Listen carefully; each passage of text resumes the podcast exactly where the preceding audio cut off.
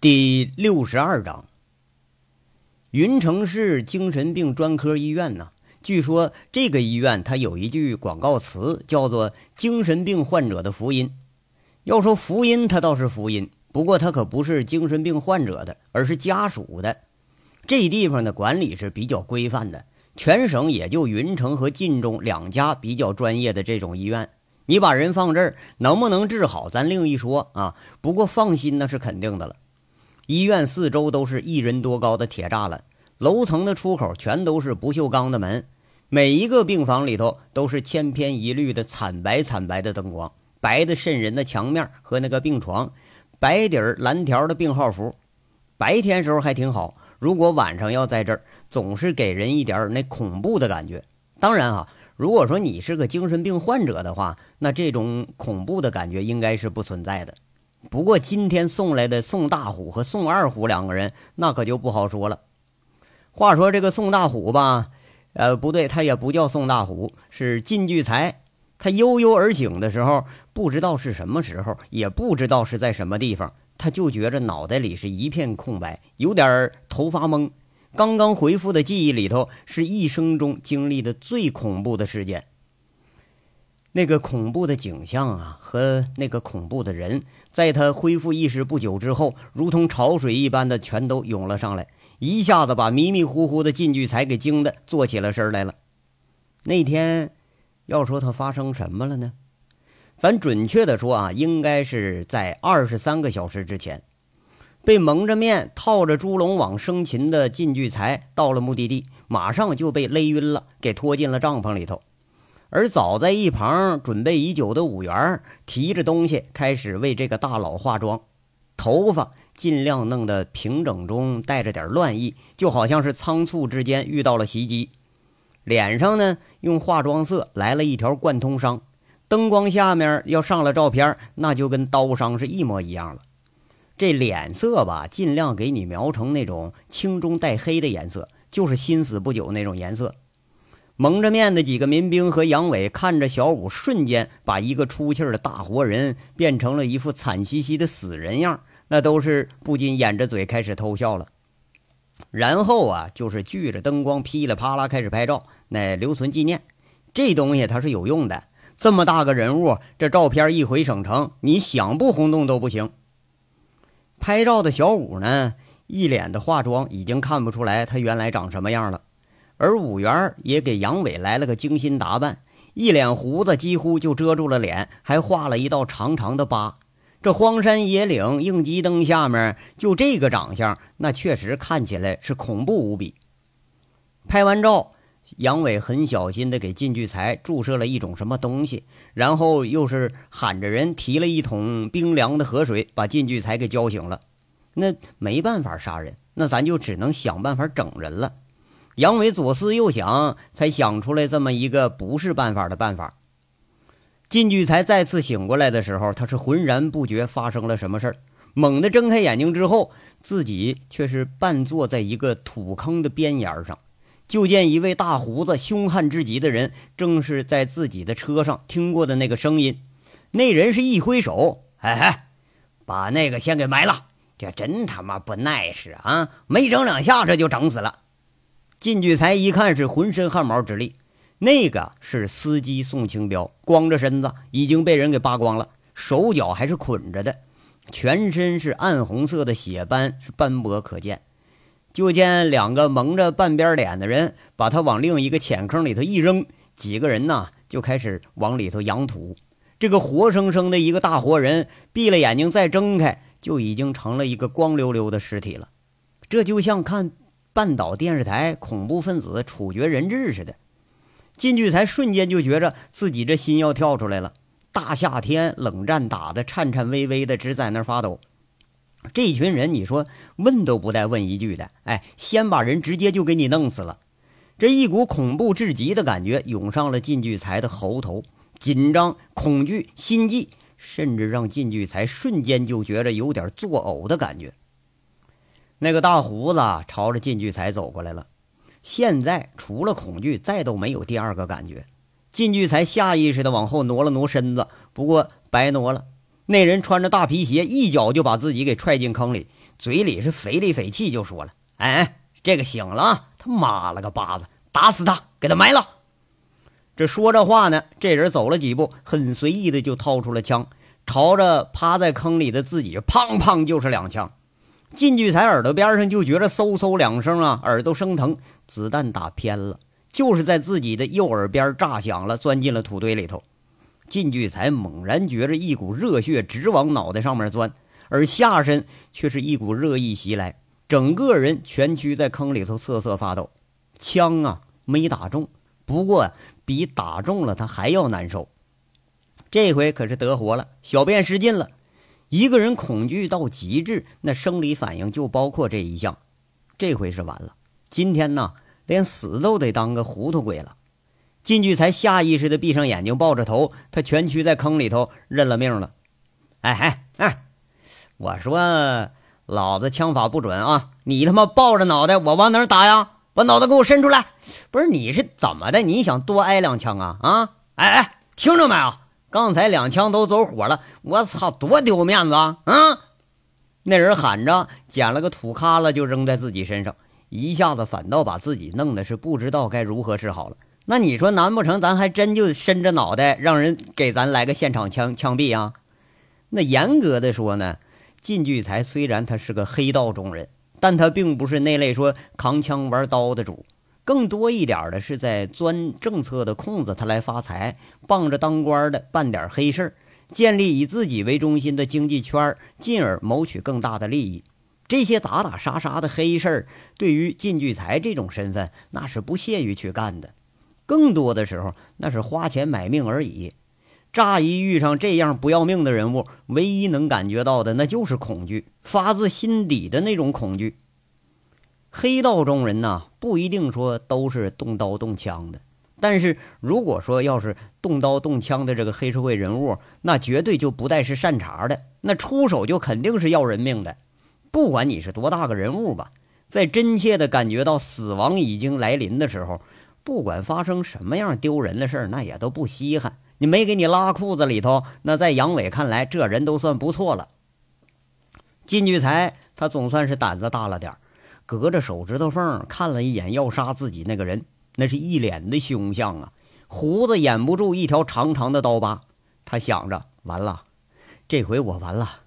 想着想着，也不知道哪来的勇气，进去才一咕噜就爬着跪在那个坑里头，嘴里如丧考妣，在那喊着：“大大大哥，大哥是饶命啊！大哥，饶饶命！我饶你了，谁他妈饶我呀？你妈了个巴子的！那人说着上来，那枪就顶着自己脑袋，砰的一声又开枪了。靳聚才明显感觉那扳机已经扣下来了，但是枪没响。要说他没响，可更糟糕啊！这个恶人朝着自己上去，啪嚓就一大嘴巴子，恨恨的就说了。不是我他妈的听说你是省城黑社会的，黑社会的就他妈使这破枪啊啊，还他妈仿制的，关键时刻还他妈卡壳！我操，你揣这家伙，你吓唬老头老太太呢是不是啊？靳聚才在那苦着脸，他也顾不上疼了，又要求饶的这么个功夫，却见那人把弹夹退下来了，单指挑出一个臭弹，咔的一声一合上保险，然后朝着自己脑袋又给顶上来了。靳聚才这回是特彻底绝望了，这人根本他是什么都不图啊，他就要自己命。就这种为杀人而杀人的人，那才是最恐怖的。紧接着，咔嗒一声轻响，子弹又卡壳了。这次没等大胡子发飙呢，靳聚才哭丧着脸，几乎眼泪都挤出来了，哀告着发抖的说：“大大哥，你掐死我吧！”这太吓人了，大哥呀，你行行好吧，你给个痛快吧，你呀。这鸟之将死是其鸣也哀，人之将死其言亦怜。将死之时，靳聚财的奢求标准已经降的是很低很低了。大胡子先是一愣，然后是震天响的爆出了一阵大笑来。没成想啊，还能听着这样的笑话。那个帐篷里头，个个也都笑得笑弯腰了。再一想，确实是啊啊！你先是真真切切上来，砰砰就两枪，然后紧接着两枪都卡壳，那吓都给吓半死了，却是不知道那是不是人家在这故意整人呢？帐篷里头有五六个人，都被这突如其来的笑料给逗的呀，笑弯了腰了。靳聚财他现在不知道是该哭还是该笑。你说绝望的时候啊，帐篷里头冲进来一个小个子，嘴里喊：“大哥，大哥，买家的那个钱没到账呢。”不是什么玩意儿？我操，这人都他妈整死一个了，钱还没到账。那大胡子在这骂着，朝着那小个就踹一脚。大哥，大哥呀！进去才悲悲切切的，仿佛是抓住了救命稻草似的，跪在坑里喊着：“大哥，我有钱！大哥，我给你们钱，你们要多少都行。你看啊，连着两发臭子儿啊，天不绝我！大哥，你饶我一命吧！”这四十多岁的人了，长跪着在那喊着大哥。那大胡子呀，好像是动了恻隐之心了，不耐烦的说了：“不是这个老靳挺有意思哈，来来，你们几个先把他给我拽上来，来来，坐坐坐坐坐那儿。”俩人把靳聚财就给拖上坑来了，扔在坑边那个土堆旁边。靳聚财小心翼翼的爬起来，胆战心惊的看着个那个大胡子，他这才发觉呀。这人是披散着齐耳的长发，正面看呢，那是说不出来的恐怖。从睁开眼睛，那一直就是那个恐怖的感觉。我说老靳呐，要说呢，咱们是一条道上的，差别就是啊，在你眼睛里头，你是在明处，哎，我是在暗处而已。没办法啊，兄弟们就吃这碗饭的。那黄泉路上，你可别怨我啊！看你这人还挺老实，得？趁着等钱的机会吧，有什么心愿给兄弟们说说。哎呀，能了啊，就都给你了了。好歹也是一方大人物，不是吗？那人说话说的还挺豪爽，说着说着就坐到那折叠椅子上了。大大哥，没没别的要求。我你要死，你让我死明白点儿呗，别到了阴曹地府，我当个当个糊涂鬼呀！哎呀，老靳呐，这个要求你可不能提，你自己想去吧。啊，我说你这脑袋也不好使啊。那有人花钱买你命呗，那我们也不能出卖雇主啊。没办法，我们呢就是点着脑袋在这数钱呢。这儿啊，离省城它不远，我估摸着你将来魂归故里，这问题也不大。哎，你看看兄弟们多不容易呀，给你挖这么深个大坑，要搁以前，直接在路上嘎巴一下子，一枪一刀，你就暴尸街头了，知道吧？那人轻描淡写的退了几发子弹，黄澄澄的子弹拿在了手心儿，好像是在那挑能用的呢。哎，嘴里说着话着，这好像杀人呐。和被杀的这人还得那个感谢他似的，哎，越说着靳聚财就越感觉是毛骨悚然。靳聚财可怜巴巴在这哀求：“大哥，大哥，我不知道我这命值多少钱，你开个价，大哥，我出十倍的价钱啊！”哎呀，老靳呐，这你可出不起。那老板要你命，直接开价就一百万，定金都给了啊。你身上啊，早就让老子都给搜光了，怎么呢？还能藏下钱呢？你啊，大胡子在那问了一声：“哎哎，我我有，我我我有，我有钱，我我出得起。哎，有有钱，我账户里头有。”靳聚才在这惊声说着，两眼睛直发直。哎，坐好，坐好了，别这枪他妈没打准啊！不该打你时候还真走火了呢。那人叫了一声，这靳聚才吓得跌坐下来。看进去才坐稳了，这才说：“老靳呐，我知道你那个什么他妈的网上账户那个有钱，可是咱哥们也不敢拿呀。那回头要让你给揪着，或者让公安揪着，那老子都没好啊。你现在呀是光着屁股呢，一毛钱没有，我怎么饶你命啊？”那人说着，这是一副匪相，呸呸吐了一口，弹夹咔嚓一声又合上了。吓得靳聚财忙不迭的打了个激灵，一听这话，他也没有商量余地呀，又是一咕噜跪倒，开始求饶了。哎，你看，坐好了，光磕头你磕不出钱来，妈了个逼的！你现在身上要是有现现钞哈，老子给你磕头都行给我坐好了啊，坐好了，省着看着你他妈扫兴，我再给你一枪。大胡子又在这骂上了。后面站着那个小个子，揪着老晋的衣服领子，一把给他放正了，脚在下面踢他几脚，也骂一句：“别装孙子啊！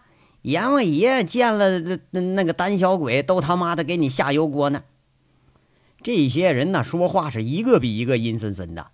靳聚财就觉得这是下身啊，热了两次，已经是热淋淋的一片了。热力发散过后，那就是一片凉意。不过这时候他也顾不上丢人了。哎呀，行，那个老靳呢，你既然说想要条活路，那老子啊就给你指条路。你想不想活呀？那人是一瞪眼睛，枪在手里头转了几圈，一停下来，枪口正对着靳聚财，吓得靳聚财又是一个机灵，下意识的就说：“我我我我想活，我我我想想想活。”啊，那好啊。那个人隐约使了个眼色，身边这几个人全都退出去了，只剩下了一个小个子。就听这人说了：“想活呀，想活就把你这几年贩毒的事儿给老子细细说说啊。”别说你没贩毒啊！我可听说了，省城里头你是批发商，这笔记本里头还有派货的账单。别人看不懂，老子他妈能看懂。你们都叫什么叫叫开心果？他妈的真会起名啊！啥开心果卖他妈三百多呀？啊！你们通宝的这帮姐们儿，那喝了开心果不开心，摇头晃脑了，是不是啊？啊啊！还有你的事儿啊，账户里的个钱。你在省城里的关系，你都他妈给老子讲清楚了，讲明白了啊！说好了，我放你一马。哎，省城以后这摊儿没你份了啊！这大胡子大咧咧的说着，口气很随便，但是也很强硬。大哥，你你是要？靳聚才这时候残存了一丝的警惕。那人没答话，回手呼通又一枪，这一枪正中靳聚才的脚下。这回子弹看样是挑好了，一打就响啊！枪声清清脆脆，把靳聚才又给吓了个三魂出窍。靳聚才吓了一跳啊，马上说：“哎，我我说我我我说。”那人骂骂咧咧上这抢白上了，说慢了，老子还他妈不爱听了啊！这个大市场比你脑袋瓜子可是值钱多了，老子要的就是你的关系，你贩毒的通道，你他妈脑袋值几个钱呢？说不说随便你啊，反正今天他妈整死你！回头把你那个小相好的叫叫什么兰来着？对，就就那个什么兰，哎，弄着到时候让兄弟们轮他一圈，我他妈还就不相信他能受得住。我听说这小娘们儿那长得可是不赖啊。这人阴森森呲着白牙，靳聚财看看不禁就打了个寒颤。大哥，大哥，我我说我我全说。靳聚财一看来人说话可不像假的，敢对自己动手啊。那省城估计没几个人，他们就不敢再动手的了。这下了最后的那个道防线呢，然后他嘴里头就像爆豆一般开始说了：“我我们卖的货就是开心果啊，不不是摇头丸，KF 标识的摇头丸，泸州来的，联系人是呃那个一一般都是我这位司机出面联系，这个人的货源倒挺充足的。”就是出了几回事儿，现在只能通过网上转账，人家才接收了。账号是我笔记本里有，联系方式司机手机里头有。您只要说是省城老靳的关系，他他一准给你货。这靳聚才是彻底相信这是道上黑吃黑了，说不定是哪个黑道魁首要抢自己地盘。那要是真这样的话，哈，这个命好歹咱花钱还能买回来。要不然，那也不会把开心果这个黑话给说出来。而且呀，能看懂自己那个货单的，那这就不是等闲人能办得到的事儿了。老金呐，不是我说你啊，你这钱挣的也太他妈黑了！妈了个逼的，这个炮丸市面上公道价也就是一百多块钱一个，警察在查的时候顶破天了，你就卖二百。哎呦我操！你们平时这就卖三百多，你也太没点职业道德了吧？啊！那人是一脸正义感的把这个靳聚财当奸商在这教训着。啊，这这这，我我我我以后我不干了，我我都让给您，这这还不成吗？金聚才是苦着脸在这哀求着。那当然了，以后老子就是第一家了，没你啥事儿了啊。那个冰毒呢，少他妈给我打马虎眼啊！摇头丸可是制冰制下来的下脚料配的，就这两种货，那就是一对姐妹花，有玩就有冰，有冰就不缺玩。大胡子这话说的是相当内涵。这金聚财当时又信了几分，惊讶的说：“大哥，行家呀，您您您是行家呀？这冰吧，它价格奇高，一般呢，一般人抽不起，这货货量不大。”那人鼻子一吃，很内行的说了：“操，扯他妈蛋，越少价越高。”哎，对对对对，您老人是行家。金聚财最后的一丝疑云也去了，说一句：“这是台湾人给的。”我也不知道具具体姓名，什么玩意儿？台湾人，少他妈污蔑台湾同胞啊！再说了，台湾人能上这老鸟不拉屎的地方？啊，人家自称是台湾人，我们也不清楚。两年前突然通过道上的介绍就找着我们了，要给我们供货。我们当时说，那你送来的货收了之后，我们就付款。我当时啊想着他们可能不敢送，没成想人家真就把货送来了。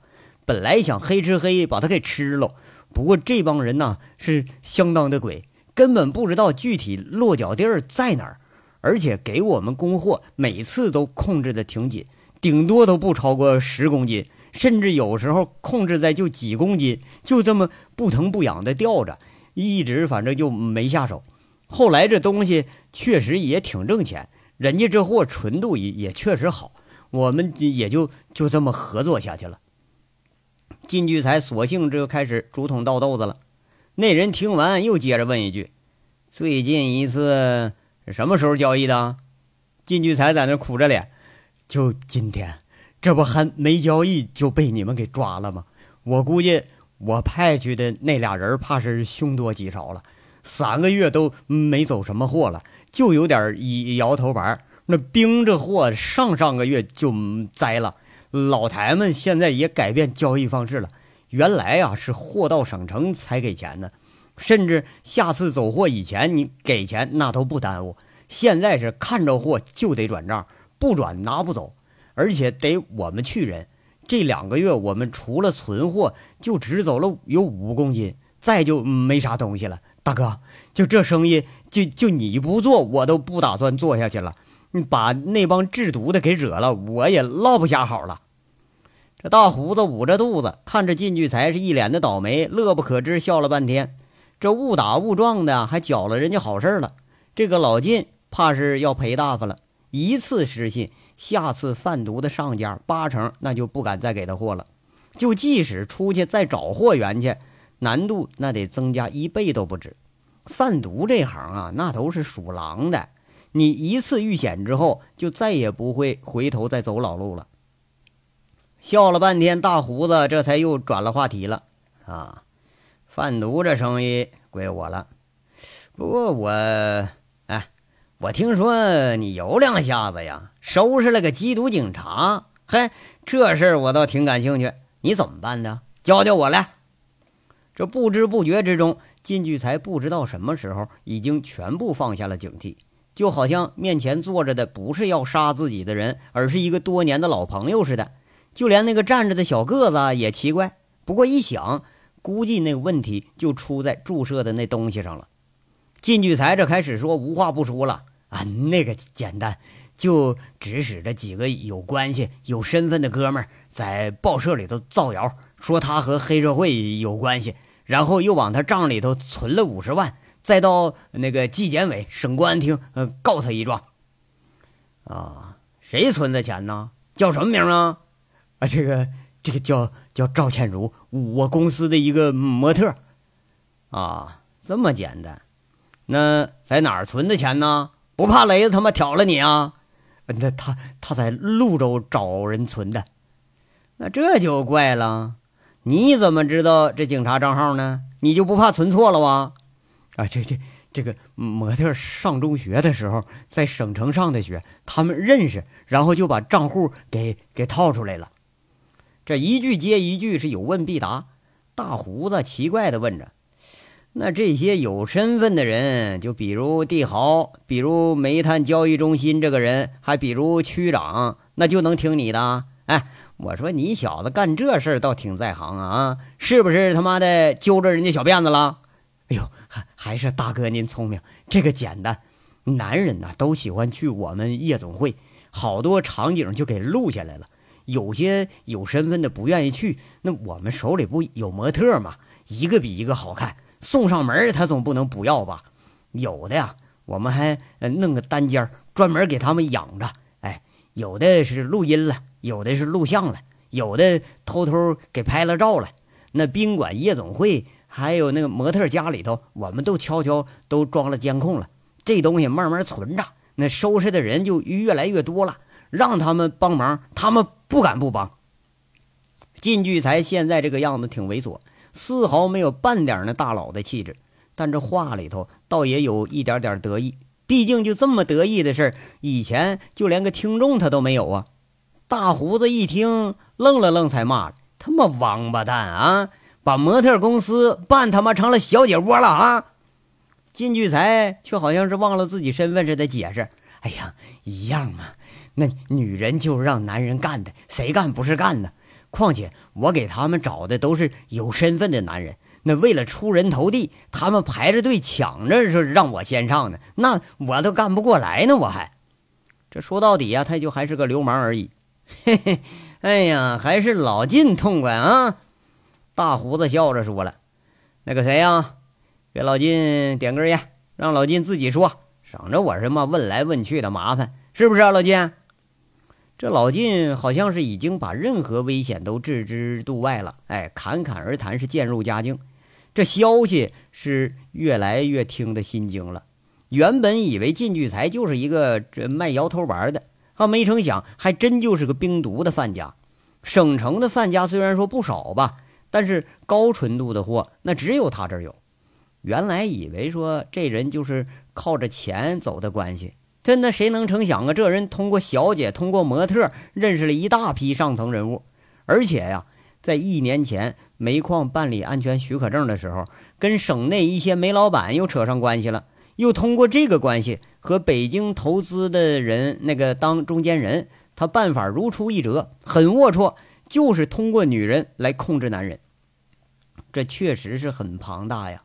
就仅仅裙带关系，就编出这么大一只网来，生生的把一个夜总会的流氓给变成了成功人士。你要说起来呀，靳聚财他倒也算是个人物，至少比杨伟想象中那是要复杂的多。一根烟抽完了，再问靳聚财他的账号密钥，这个老东西是无可奈何的给交出来了。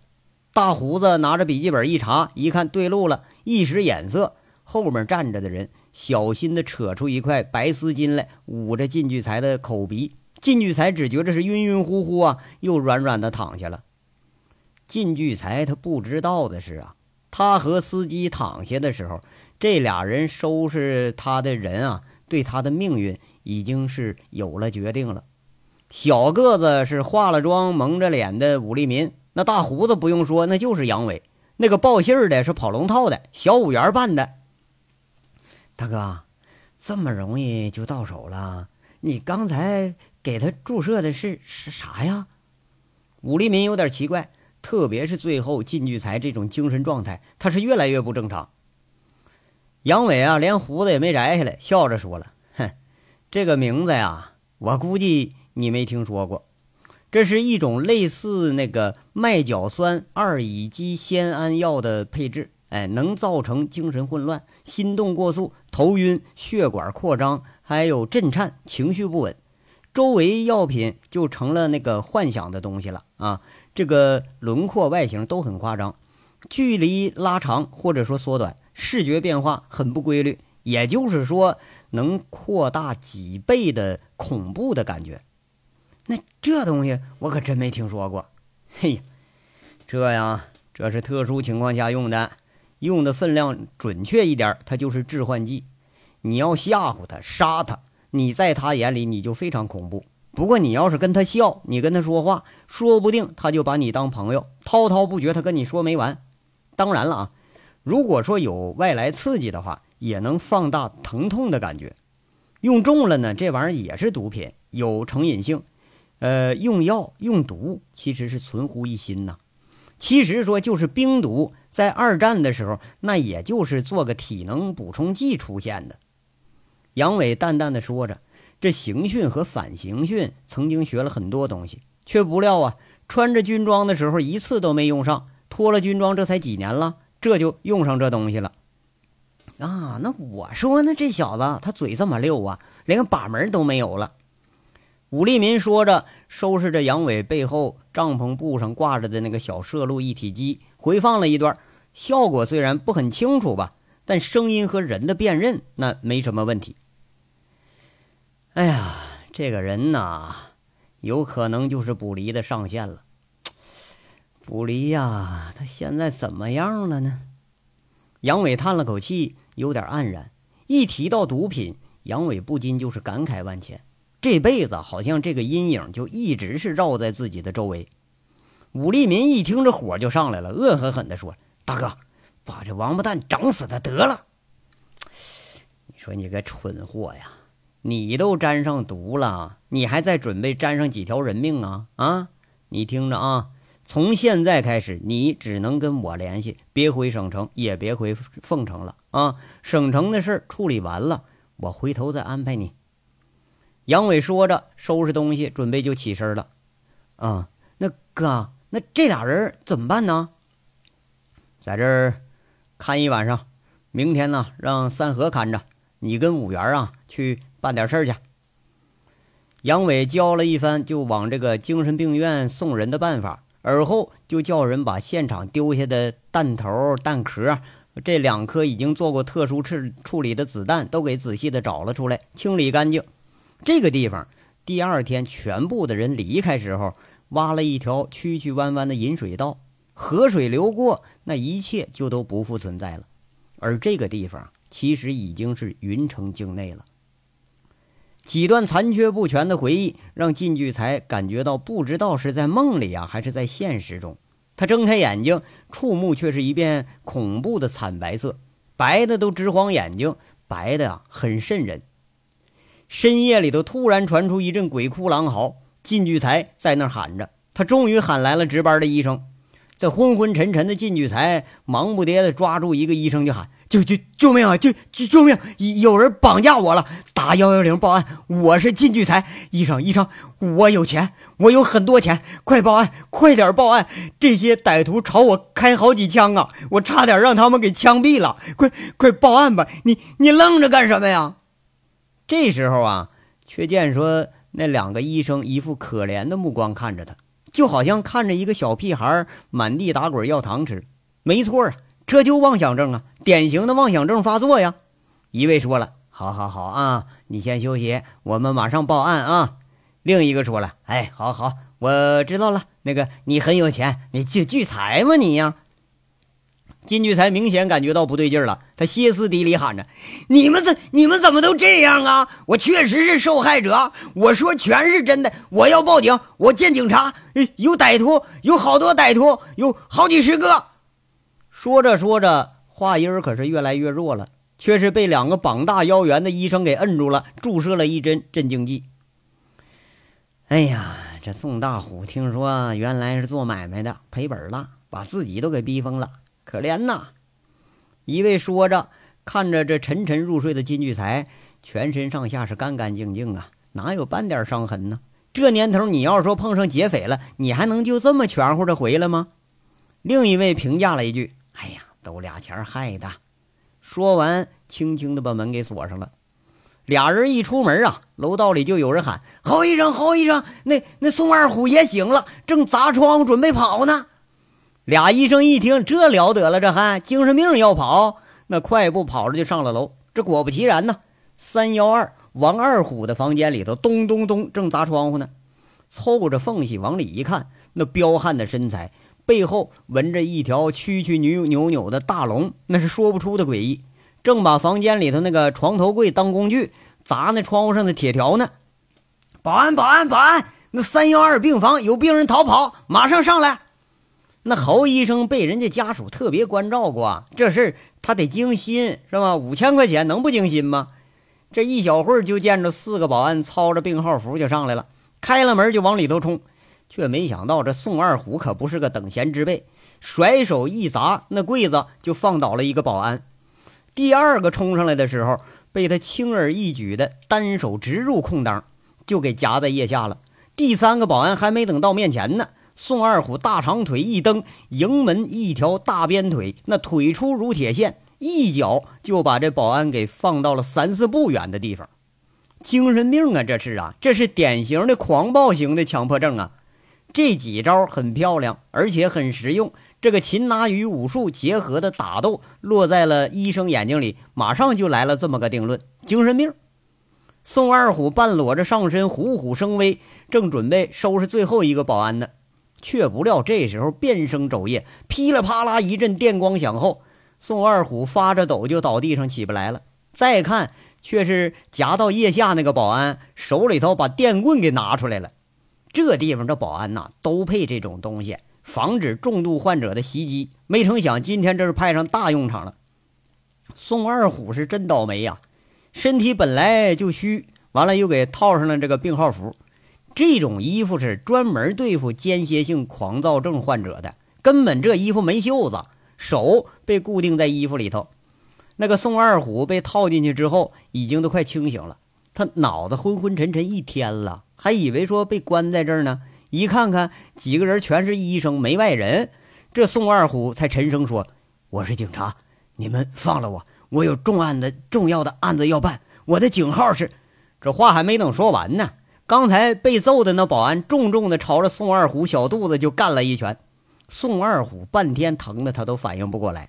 那打人的保安还悻悻的摸摸自己的脸，又是恨恨的一家伙，嘴里骂骂咧咧说：“妈了个逼的，精神病，老子还他妈国安的呢！